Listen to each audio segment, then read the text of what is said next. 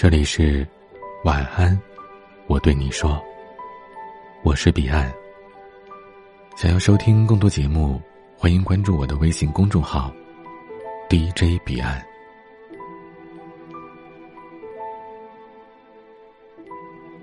今晚分享的话题是：去靠近一个给你正能量的人。前些天老朋友聚会，许久未见的情姐也终于露面了。可明明才三十出头，他整个人看上去却又苍老了不少。大家聊最近时兴的衣服、新出的包包、工作的进展、未来的计划，他都显得有些格格不入的。朋友大周觉得有些尴尬，就问他：“哎，晴姐，孩子最近怎么样？”没想到此话一出，打开了晴姐的负能量话匣子。她从孩子。抱怨到老公，从娘家抱怨到婆家，念念叨叨的就是如果怎样怎样就好了，后悔曾经怎样怎样，怨声载道的，他觉得自己的生活是苦不堪言。这一大通的抱怨下来，大家的脸色就更尴尬了。朋友之间聚会图个高兴的气氛，现在反倒弄得大家不知道说什么好了。吃完饭，大家就早早的散了。我和大周顺路回家，路上大周说：“哎，你说晴姐怎么变成这样了？她以前挺开朗的一个人呀，现在我都觉得要不认识她了。听她说了这么半个晚上，我的心情都跟着变差了。”我叹口气说：“哎，可能家家有本难念的经吧。也是，我也觉得有点堵得慌。”回到家之后。我还是觉得闷闷的，也许那些负能量的事情并不发生在你的身上，也并不是因为你而引起，但是只是听着负能量的话，也会在不知不觉当中带走你的积极和快乐。这，就是负能量的可怕之处。它的传染力很强，让人猝不及防。我一直觉得，你和什么样的人在一起，你就会潜移默化的成为一个什么样的人。和谁在一起真的很重要，所以余生，你要学会靠近一个给你正能量的人。现如今，大家朋友都很多，可交心的寥寥。我几个知己好友里边，最欣赏的是卢姐的心态。其实，卢姐跟她老公并不是很合得来，但是她从来不会因为对方喝酒闹脾气而生气。她遇到什么不顺心的事儿。也不会因此郁闷计较。卢姐总是说：“这一世就是一场修行，你遇到的那些让你愤怒的事，让你不开心的人，其实都是来磨练你的。你越是去做一个正能量的人，就越会在正能量的循环当中成为更好的自己。”卢姐身上总是带有着积极乐观的正能量，让人一看到她就觉得如沐春风。充满了热情和希望。有时候和他在一起讲讲那些麻烦事儿，他总是三两句的就可以把人点醒，既通透又洒脱，活的是自在又真实。人这一生不过是一呼一吸，一来一去，悲伤和难过会不断的消耗你的能量，快乐和豁达也会不断的增加你的正能量。和正能量的人在一起，彼此之间做的是加法；和负能量的人在一起，做的却是生命的减法。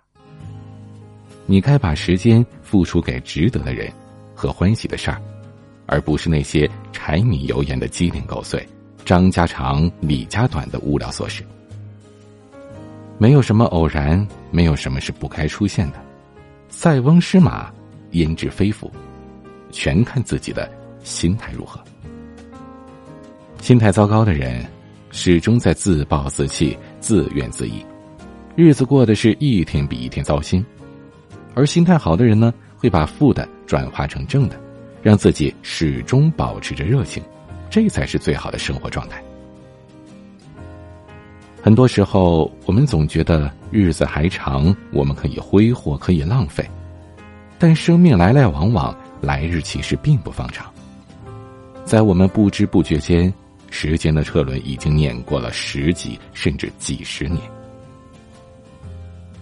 钢铁是怎样炼成？当中有这样一段话：人最宝贵的东西是生命，生命对人来说只有一次，因此人的一生应当这样度过。当一个人回首往事时，不因虚度年华而悔恨，也不因碌碌而为而羞愧。有的人回望自己的小半生，看到的是消极和压抑，而有的人却是满满的充足和踏实。你选择什么样的朋友，你过什么样的生活，就决定了你的未来会成为一个什么样的人。人生漫漫，却只一世轮回。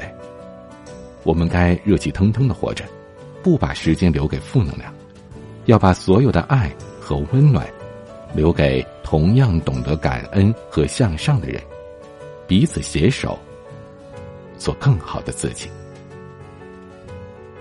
我们无法选择人生的起点，但我们可以抉择前行路上的每一个分岔口，少一些抱怨，多一些宽慰。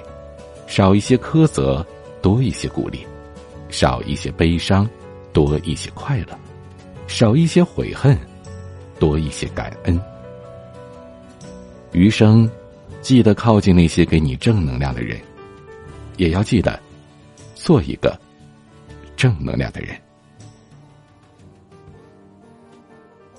今天的玩曲是牛奶咖啡的，感谢。